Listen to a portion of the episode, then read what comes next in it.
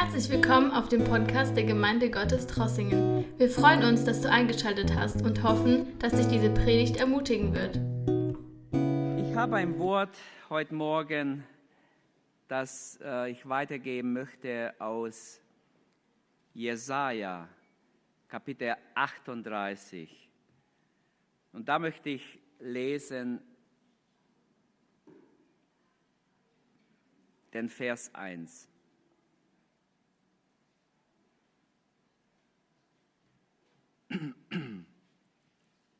Jesaja 38, Vers 1. In jenen Tagen wurde Hiskia schwer krank und war dem Tode nahe. Der Prophet Jesaja, der Sohn Amots, kam zu ihm und sagte: So spricht der Herr: Bestelle dein Haus, denn du wirst sterben. Du wirst nicht am Leben bleiben. Eine andere Übersetzung sagt: Bring deine Angelegenheiten in Ordnung, denn du wirst sterben. Bis hierher Gottes Wort.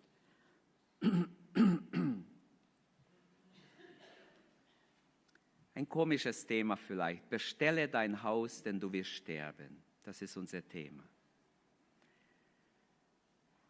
Außer im Falle Davids und Salamos hat die Bibel von keinem König Israels so positiv zu berichten wie von diesem König Hiskia. Ganze elf Kapitel werden über ihn berichtet.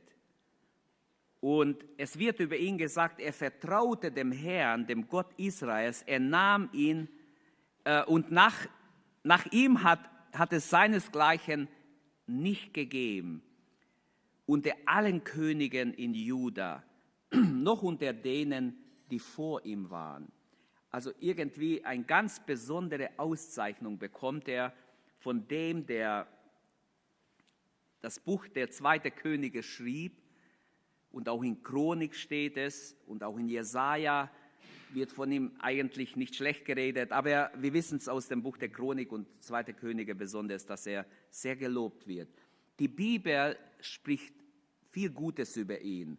Es heißt von ihm, bei jedem Werk, das er im Dienst für den Herrn begann, handelt er von ganzem Herzen. Er hat nicht so oberflächlich die Sache getan, sondern von ganzem Herzen. Er hat eine Reform eingeführt, hat wieder das Passa eingeführt in Israel und sie haben zusammen gefeiert. Er hat sogar den Nordreich eingeladen. Er war ein guter König, könnten wir sagen, würden wir alle sagen. Und doch kam auch im Leben von Hiskia kam große Krisen. Krisen kommen ja immer unerwartet. Das habe ich irgendwo mal gelesen, dass ein Staatsmann der sollte interviewt werden. Und der Reporter hat gesagt, darf ihn eine Frage stellen? Und fragte ihn nach seiner Zeit. Er hat gesagt, hören Sie her, ich habe jetzt keine Zeit und nächste Woche überhaupt nicht. Mein Terminkalender ist voll, es darf keine Krise kommen. so hat er geantwortet. Aus lauter Frust, weil er so unter Druck war, hat er gesagt, es darf keine Krise kommen. Mein Terminkalender ist überfüllt. Aber wir wissen, Krisen kommen, auch wenn wir unsere Terminkalender noch so überfüllt haben, Krisen kommen einfach unerwartet. Und ob es uns passt oder nicht.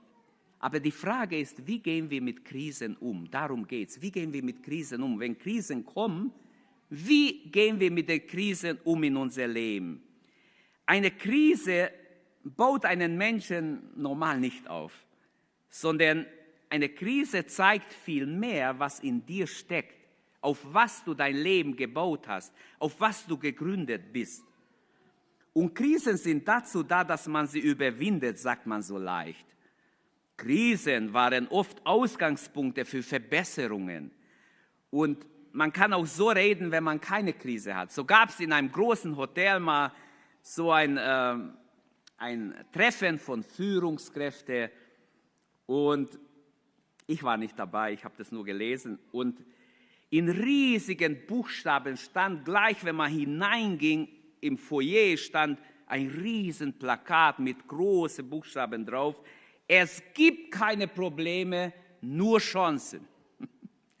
Und die Geschäftsleute kamen und gingen an die Theke, haben ihr Zimmer bekommen, gingen ins Zimmer, legten die Koffer ab, kamen zurück und schon bald sollte alles beginnen.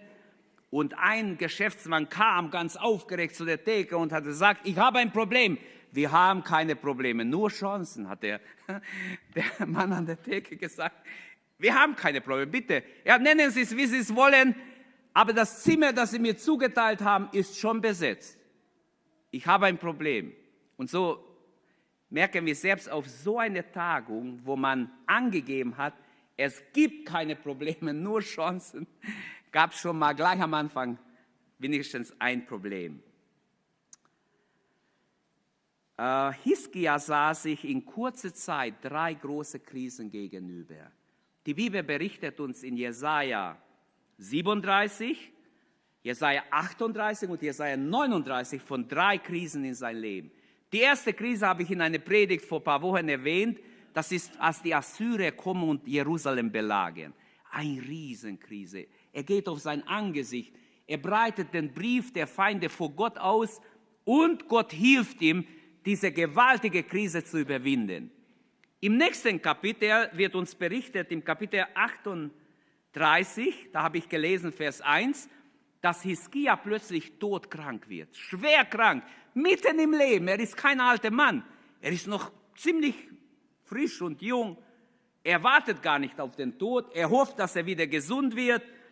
Und eine zweite Krise, also man spricht so von, von Grenzbereich des Todes, wenn man so richtig krank wird. Viele haben das vielleicht erlebt oder werden es noch erleben.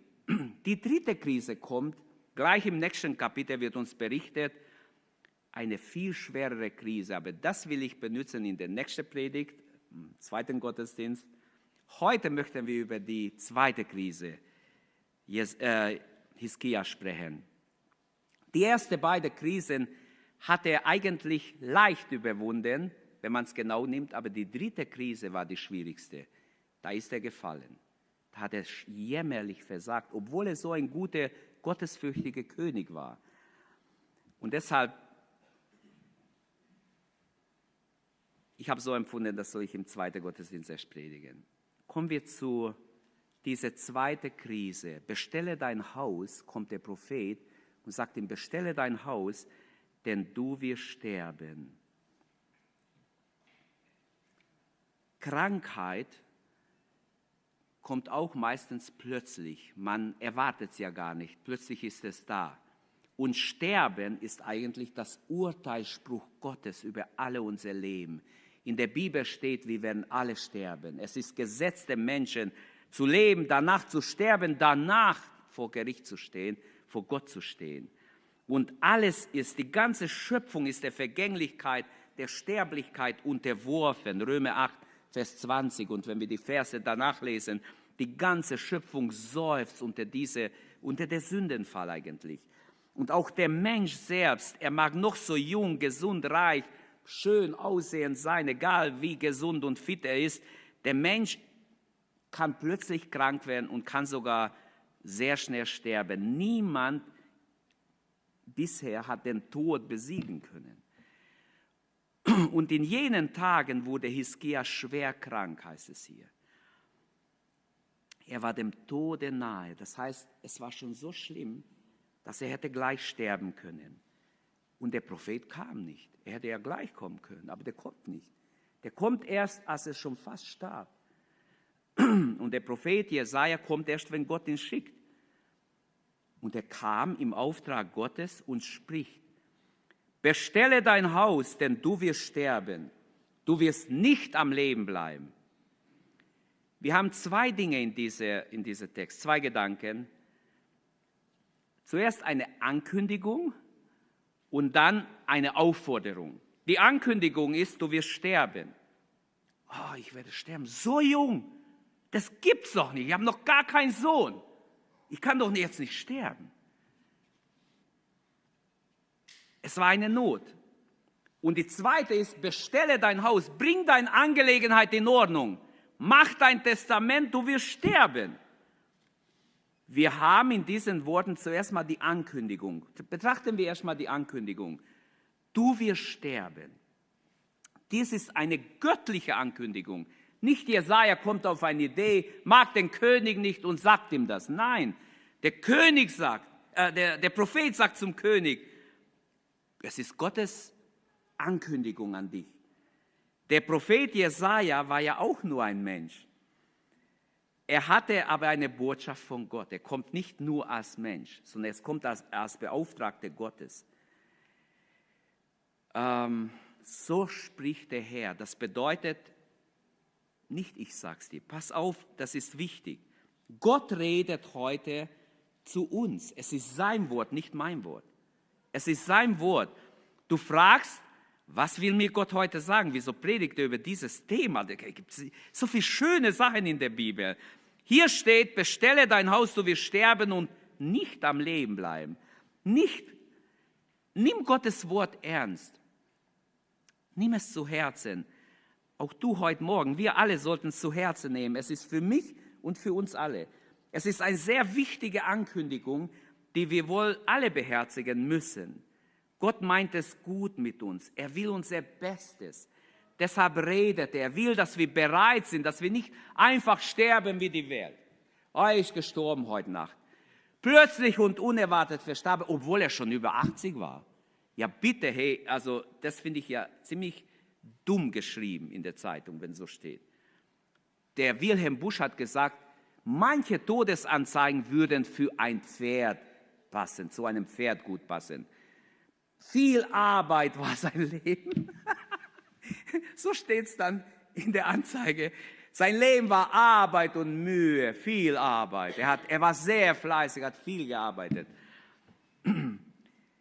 Eine unerwartete Ankündigung. Zweitens, obwohl Hiskia krank war, obwohl er vielleicht schon hohe Fieber hatte und merkte, er wird schwach, er kann gar nicht aufstehen vom Bett, trotzdem hofft er noch auf Heilung. Hiskia war noch nicht alt, ich erwähne, was ich vorher angedeutet habe. Er hoffte schon auf Heilung, denn ähm, als er hört, ich muss sterben, da war er tief betroffen. Er wollte das Land weiter regieren, er wollte Gott dienen. Er meint es auch gut, wenn wir nachher sein Gebet genau lesen, dann merken wir, er ist nicht nur so egoistisch, dass er nur jetzt gerade um seine Gesundheit denkt, sondern er sagt, Herr, ich habe noch eine Arbeit zu tun in diesem Land ich bin König, ich habe bisher getan, was ich konnte, aber die Arbeit ist nicht getan. Ich möchte es noch vollenden.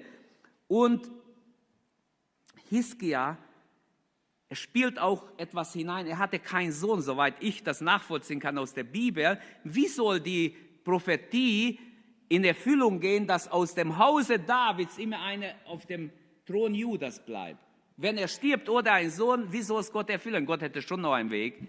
Wer weiß wie, ich weiß es nicht, ob er hätte, glaube ich. Aber menschlich gesehen gibt es keinen anderen Weg, als dass er weiter am Leben bleibt, noch einen Sohn bekommt, der zwar böse ist und manche Bibelausleger sagen, es war ein Fehler, dass er überhaupt geheilt wurde, äh, weil der schlimmste König kommt erst nach ihm, sein Sohn Manasse, der 55 Jahre Israel ähm, terrorisiert. Ich denke nicht so, ich glaube, alles war trotzdem Gottes Plan. Ähm, dieser Satz möchte ich jetzt niemand eins auswischen. Das Volk bekommt den König, den sie verdienen, hat einer gesagt. Und ich möchte damit niemand jetzt angreifen, sondern äh, es ist so, dass Israel so sündig war, dass sie einen ganz sündigen König bekommen haben, einen brutalen König, der seine Kinder durchs Feuer gehen ließ, also Babys geopfert hat, dem Moloch und so weiter. Lassen wir, Sie können es nachlesen. Aber Manche Bibelausleger denken so, äh, war das überhaupt richtig? Wäre nicht besser, er wäre gestorben und dieser böse König kommt gar nicht. Wer weiß, wer dann gekommen wäre? Wir haben keine Garantie, dass ein besserer gekommen wäre. Also die meisten Menschen werden die gleiche Erfahrung machen, dass der Tod plötzlich kommt. Und so Hiskia steht vor einer ganz schlimmen Situation. Es wird ihm angekündigt, der Tod kommt plötzlich. Und wenn ich kurz zum Tod was sagen darf, Meistens bei Beerdigungen reden wir nur über den Tod. Der Tod ist ein unsicherer Schritt, weil wir nicht wissen, wann, wo und wie wir sterben. Deshalb ist ja die Botschaft hier, bestelle dein Haus, bring deine Angelegenheit in Ordnung, denn du weißt nicht, wann, wo und wie du stirbst. Lehre uns bedenken, dass wir sterben müssen, betet schon Mose im Psalm 90 und viele andere Stellen in der Bibel. Zum Beispiel ein 70-jähriger Mensch, der hat schon 24.550 Tage gehabt.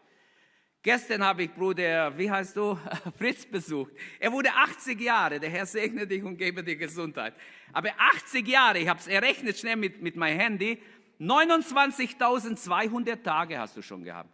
Ist doch Gnade vom Herrn. 29.000. Ich habe erst 20.431 mit heutigen Tag. Also, das geht schnell mit dem Handy, kann man das sofort errechnen. Aber ich möchte sagen, wie viele Tage hast du noch? Wie viel haben wir noch? Das wissen wir nicht. Das weiß ich auch nicht. Weißt du nicht? Weiß keiner von uns. Wie viel hast du noch? Kann jemand sagen, ich weiß es? Hiskia bekommt sogar, wie viele Tage er noch, wie viele Jahre er noch lebt. Kann ich ausrechnen. Wir wissen es nicht. Niemand weiß, wann er stirbt, wo er stirbt, wie er stirbt, in welcher Situation. Deshalb ist wichtig, bereit zu sein, bereit zu sein. Gottes Kinder, für uns wenn ein Gotteskind stirbt, der Tod ist ein Freund von uns, wenn wir mit dem Herrn leben. Es ist kein Feind, aber für Gottlose ist es ein Feind. Kein Tod kann uns als Gotteskinder töten, sondern es reißt uns aus allen möglichen Nöten und bringt uns in die Gegenwart Gottes. Wie wunderbar. Stephanus kann sagen, Herr, rechne ihnen diese Sünde nicht zu. Er sieht den Himmel offen. Er stirbt, die Steine fliegen auf ihn, aber er sieht in Vision wie der Himmel sich öffnet, ich darf kommen, er darf zum Herrn gehen. Ludwig Schneller, der in Jerusalem 1880 rum so seine beste Zeit hatte und schon damals total das ganz, ganz Land sehr gut erkundschaftet hat. Es gibt mehrere Bücher von ihm über das Land äh, der Bibel und so. Als er starb, in seiner Biografie steht, als er starb, stand seine Familie um ihn herum, weinten. Sie sahen, wie er aussetzt, wie er gerade noch ein, zweimal Luft bekam und dann äh, wollte er sterben. Und bevor er aufgehört hat zu atmen, sagte er, weint nicht. Gott wird weiterhin mit uns sein. Mit euch im sichtbaren, mit mir im unsichtbaren Welt. Wie wunderbar. Gott wird weiter mit uns sein. Mit euch in der sichtbaren, mit mir in der unsichtbaren Welt. Es ist wichtig, vorbereitet zu sterben. Bedenke, wie kurz mein Leben ist, wie sinnlos und vergeblich ist doch das menschliche Leben, schreibt David im Psalm 89, 48. Oder Psalm 103 zitieren wir oft. In seiner Vergänglichkeit gleicht der Mensch dem Gras und eine Blume auf dem Felde wo bleibt seine Blüte, wenn der Wind darüber weht. Aber wer zu Gott aufschaut, bleibt unerschütterlich von Ewigkeit zu Ewigkeit. Halleluja. Oder Hebräer 13, Vers 14. Wir haben hier keine bleibende Stadt, die zukünftige suchen wir. Oder Jakobus 4, 14. Ihr wisst nicht, wie es morgen um euer Leben stehen wird, denn ihr seid wie ein Dampf, der kurze Zeit sichtbar ist und dann verschwindet ein Dampf verschwindet einfach. So ist unser Leben. Und Gott sagt, aus Erde bist du, zu Erde wirst du. Sobald ein Baby geboren wird, wird es schon manchmal vom Tod bedroht. Wie schrecklich. Auch wenn dieser Kampf 70 Jahre geht, der Tod hat jeden noch geholt und jeden eingeholt. Das heißt, unser Körper ist dem Tode unterstellt. Es muss sterben. Gott wiederholt diese Ankündigung nicht nur in seinem Wort, er wiederholt es andauernd im Alten und im Neuen Testament, dass wir bereit sind. Und David hat sogar einmal gesagt, es ist nur ein Schritt zwischen mir und dem Tod. Der Prophet kommt jetzt zu diesem König, der gar nicht alt ist. Stellen wir uns vor, wie, wie unser Bruder Bernie. Äh, es ist, er war ein junger Mann. So stelle ich ihn vor, etwa wie er. Er war noch in seinem besten Alter. Und jetzt kommt der Prophet und sagt, bestelle dein Haus, du wirst sterben und nicht am Leben bleiben. Er, es ist noch ein, ein, wie ein Stempel dahinter und nicht am Leben bleiben. Mein lieber Mann, eine ernste, umfassende Ankündigung. Was heißt sterben? Leib und Seele sind getrennt. Unser Leib geht in die Erde, verwest, aber die Seele geht vor Gott. Es ist auch eine persönliche Ankündigung. Oft wird man, wirft man uns vor, dass wir zu persönlich sind in der Freikirche. Also ich habe schon so Kirchenleute gehabt, ah ja, bei Ihnen, da ist ja so persönlich, da dreht sich ja alles nur um mich. Ist doch schön, wenn es so ist. habe ich zu jemandem gesagt, ist doch gut, ist doch ein Beweis, dass Gott auch sie liebt und sie retten möchte. Aber nur Jesus ist imstande, uns im Tode zu begleiten. Es ist ganz persönlich, niemand kann mitgehen. Und er ruft uns zu, bestelle dein Haus, bring deine Angelegenheit in Ordnung, denn du wirst sterben. In der Nachfolge Jesu ist alles persönlich, muss alles persönlich bleiben. Unsere Beziehung zu Gott, alles ist persönlich. Und so die Frage wird sein, wie gehen wir mit bestimmten Lebenskrisen um? Es kommt auf unser, auf unser richtige Halt an. Irgendwann braucht der Mensch Halt im Leben. Irgendwann kommt er in eine Krise, wo er nicht weiter weiß. Ich habe von zwei Jungen gelesen, die auf dem Rhein ein Paddleboardfahrt auf dem Rhein gemacht haben und sie gerieten in gefährliche Strudel diese Strude hat ihr Boot einfach hin und her gerissen. Und Leute sahen es, sie riefen um Hilfe, Leute sahen es von außen. Eine warf ihnen einen Strick rein und äh, hat gesagt, haltet euch fest, ich ziehe euch raus, ich helfe euch.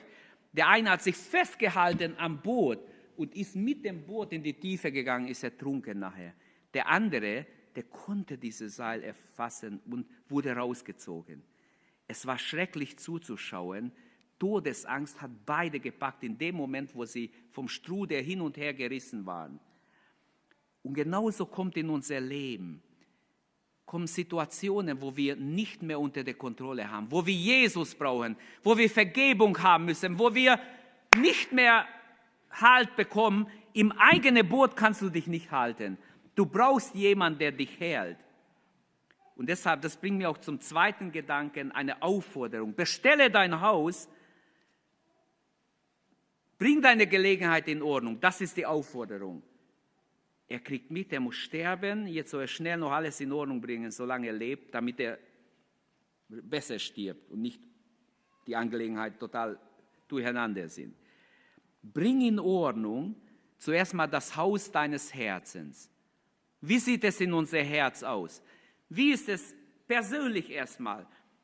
Ich denke, ähm, dass das Haus erstmal für unser Herz steht.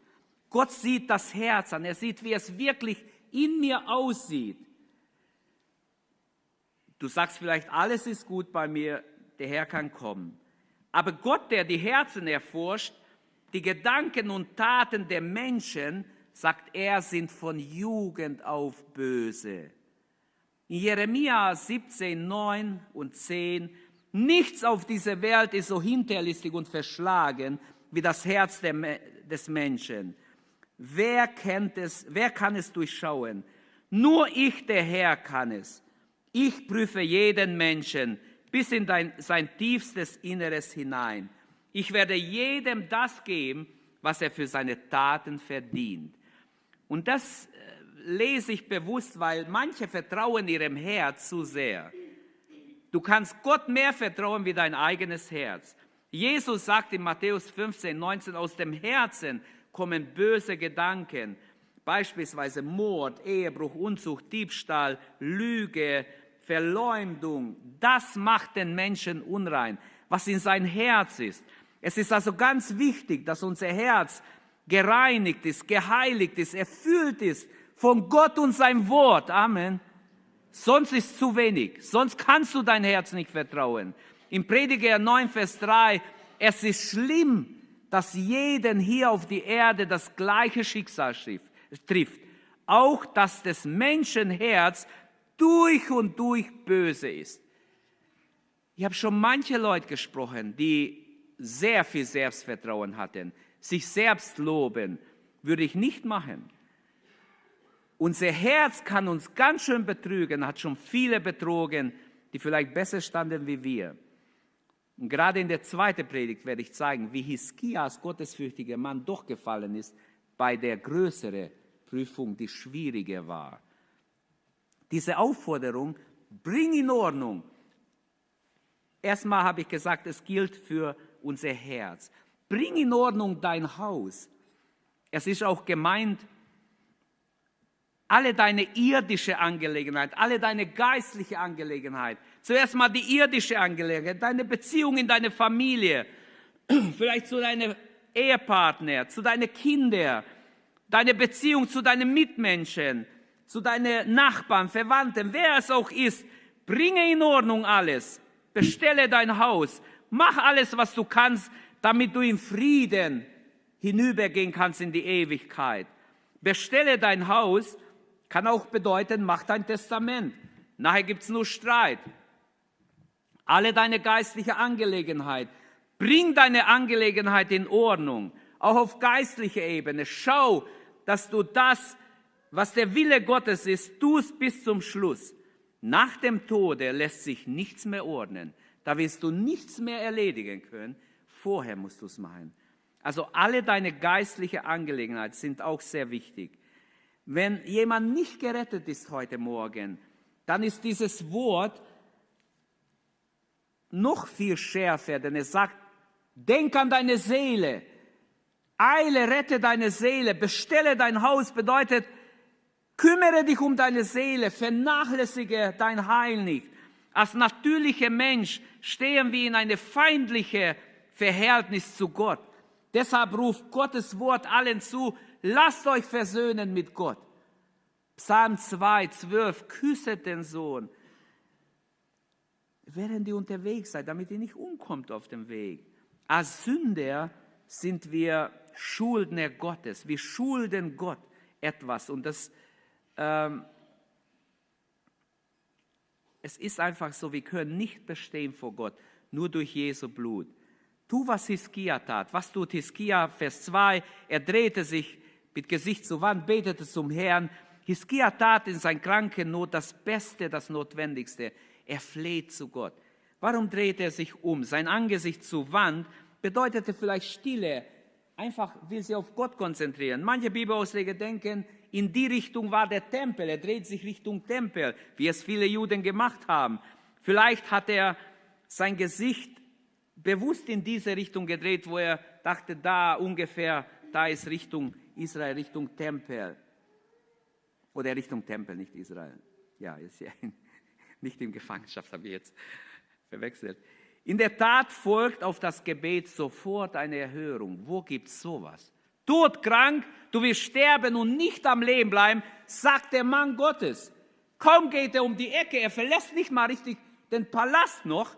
Und Gott sagt, stopp, Jesaja, ich habe noch eine Botschaft. Was ist die Botschaft?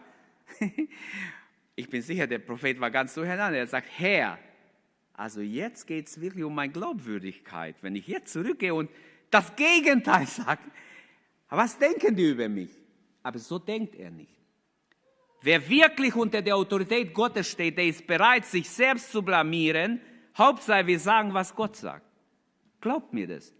Lieber werde ich blamiert als Gott. Auf jeden Fall ist das mein, meine Ansicht. Und das, glaube ich, war auch seine Ansicht. Er hat gesagt, gut, Herr, was soll ich sagen?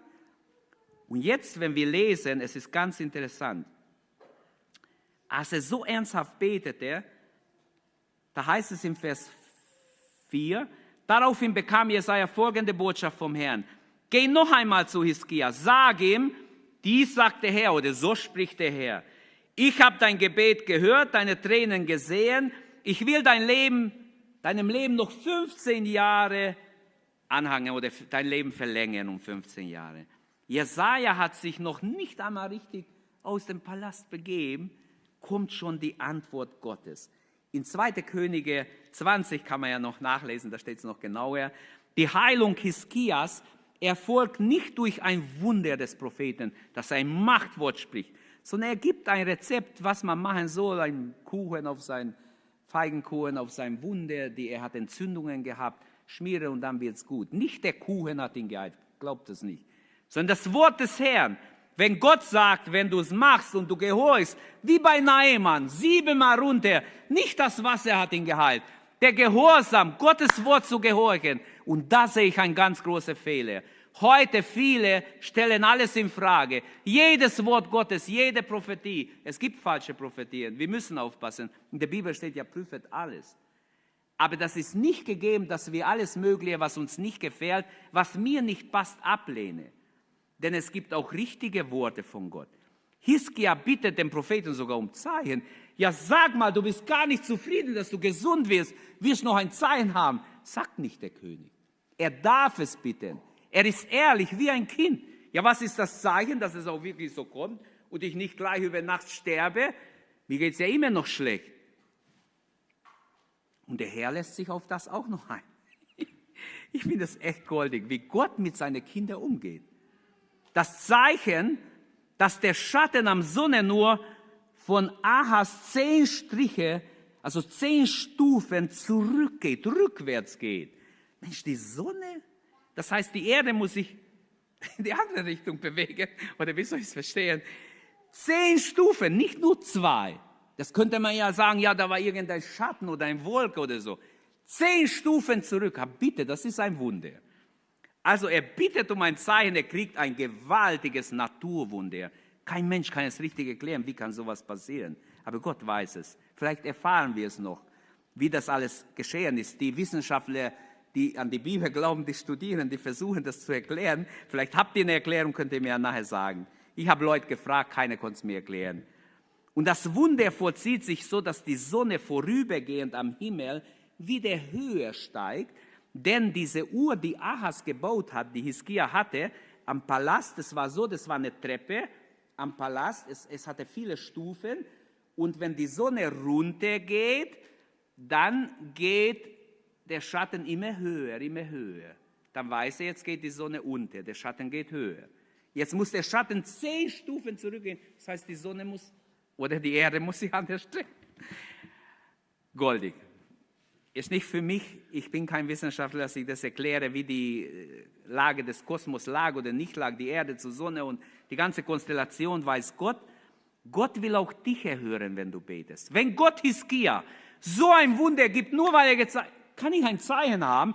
Äh, mein Glaube ist zwar da, aber hilf meinem Unglauben. So ungefähr wie der Vater bittet, der sagt, ich glaube, Herr, hilf meinem Unglauben. Der Herr sagt, bitte, ein Zeichen, das es noch nie gab, ist nur bei dir. Damit du siehst, dass mein Wort Ja und Amen ist und in Erfüllung geht. Und es passiert. Leute, das war gewaltig.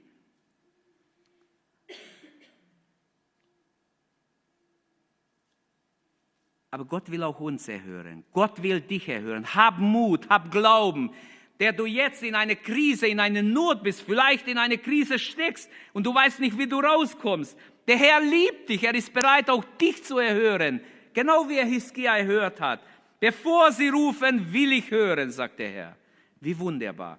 Krisen kommen also unerwartet. Habe ich am Anfang gesagt, lass mich am Schluss nochmals damit schließen. Wir fassen zusammen. Wir kommen zum Abendmahl. Krisen kommen unerwartet. Aber meine Anwendung, kurz noch wir haben gesehen, Hiskia sah sich drei große Krisen in kurzer Zeit gegenüber.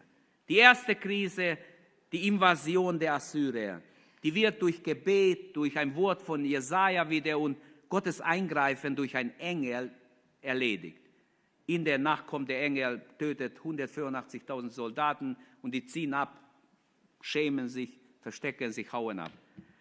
Die zweite Krise seines Lebens, Krankheit, fast tot, er ist fast gestorben, Krankheit zum Tode eigentlich und Gott greift ein. Und um diese Krise ging es jetzt, um geht es jetzt. Ich habe gesagt, zwei Gedanken haben wir gesehen und ich möchte euch nur in Erinnerung versucht zu behalten. Die Ankündigung Gottes, du wirst sterben. Es ist eine göttliche, eine unerwartete, eine plötzliche Ankündigung eine wiederholte Ankündigung, der steht im Alten, im Neuen hunderte Mal, dass wir sterben müssen, dass wir vergänglich sind. Eine allumfassende Ankündigung, denn es wird alles verändern. Wenn wir von dieser Erde gehen, es wird alles verändern. Eine persönliche, denn nur Jesus kann mit dir gehen, niemand kann dich begleiten. Und die Aufforderung Gottes ist, bestelle dein Haus. Und das ist die Frage, hören wir auf Gottes Wort? Oder sagen wir, ja, das war damals für Hiskia, für mich gilt es heute nicht. Doch, Gottes Wort hat ewig gültige Bedeutung, gerade dieses Wort. Bestelle dein Haus, bring deine Angelegenheit in Ordnung, sagt Gott. das Haus deines Herzens, deine irdische, deine geistliche Angelegenheit, bring alles in Ordnung, solange du lebst. Alle deine Angelegenheiten müssen in Ordnung sein. Mach, was du kannst, damit du in Frieden gehen kannst. Tu, was Hiskia tat. Bete zum Herrn. Öffne dich Gott. Weih dein Herz. Gott will auch dich erhören. Glaube es. Er hat alles vorbereitet, damit du seine Erhörung erlebst. Als Gott ihm Heilung zugesagt hat, habe ich gezeigt, er will sogar noch ein Zeichen. Und Gott ist sogar das bereit. Sei du bereit, wenn der Herr dich ruft, zu gehen. Ein letztes Beispiel. Wie gehen wir mit Krisen um? Im Psalm 28, Vers 7, der Herr ist meine Stärke und beschützt mich. Und mein Schutz heißt es im Luther. Meine Stärke und mein Schutz ist der Herr. Wenn ich meine Krise erkannt habe, nehmen wir an, ich habe eine Krise in meinem Leben, eine schlimme Sache, wo ich gar nicht weiß, wie ich es angehen soll. Ich muss die Krise erst identifizieren. Nehmen wir an, es ist eine Krankheit.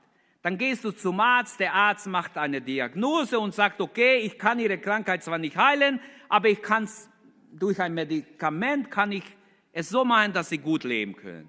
Und die meisten Menschen leben mit irgendeinem Wehwehchen, nehmen das Medikament und leben damit. Also ich kann ihr Not lindern.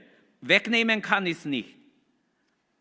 Der Philosoph Abraham Kaplan unterscheidet zwischen Krisen und Unannehmlichkeiten.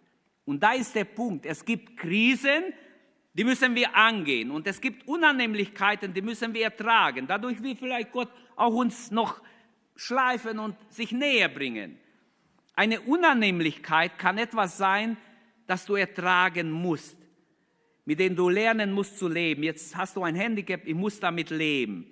Wenn du aber eine Unannehmlichkeit wie eine Krise behandelst und unbedingt es weghaben willst und alles machst und alles auf den Kopf stellst, dann fallen Menschen in Depression, in verschiedene Frustrationen kommen sie in komische Situationen, wo sie etwas erzwingen wollen. Auch das habe ich schon alles gesehen. Lasst uns deshalb ehrlich sein. Wie gehen wir mit den Krisen unseres Lebens um? Danke Gott, wenn du keine hast. Die kommen nämlich. Ich kündige jetzt keine Krisen an, aber die kommen. Die kommen immer wieder. Wen Gott lieb hat, den züchtigt er, steht in der Bibel. Den erzieht er in seinem Ebenbild. Da lässt Gott Dinge zu. Krisen zeigen, worauf der Mensch gegründet ist, was sein Fundament ist, indem wie er reagiert, wie er sich in der Krise benimmt, zeigt, er hatte echtes Fundament unter seine Füße. Sei du gegründet auf Gottes Wort, auf Gottes Gnade, auf Gottes Verheißungen, auf Jesus Christus, als den Vers der Ewigkeit. Amen. Er ist der Vers, der hält. Die Bibel sagt, er ist der Vers der Ewigkeiten. Wer auf Jesus steht, da kann alles wanken und die Welt kann noch so durcheinander sein. Er ist dieser ewige Vers, der ewige Vers, der hält. Danke, dass du unsere Predigt angehört hast. Wenn dich die Botschaft angesprochen hat, dann teile sie gerne mit deinen Freunden und Bekannten, dass auch sie diese Predigt hören können. Wir wünschen dir Gottes Segen.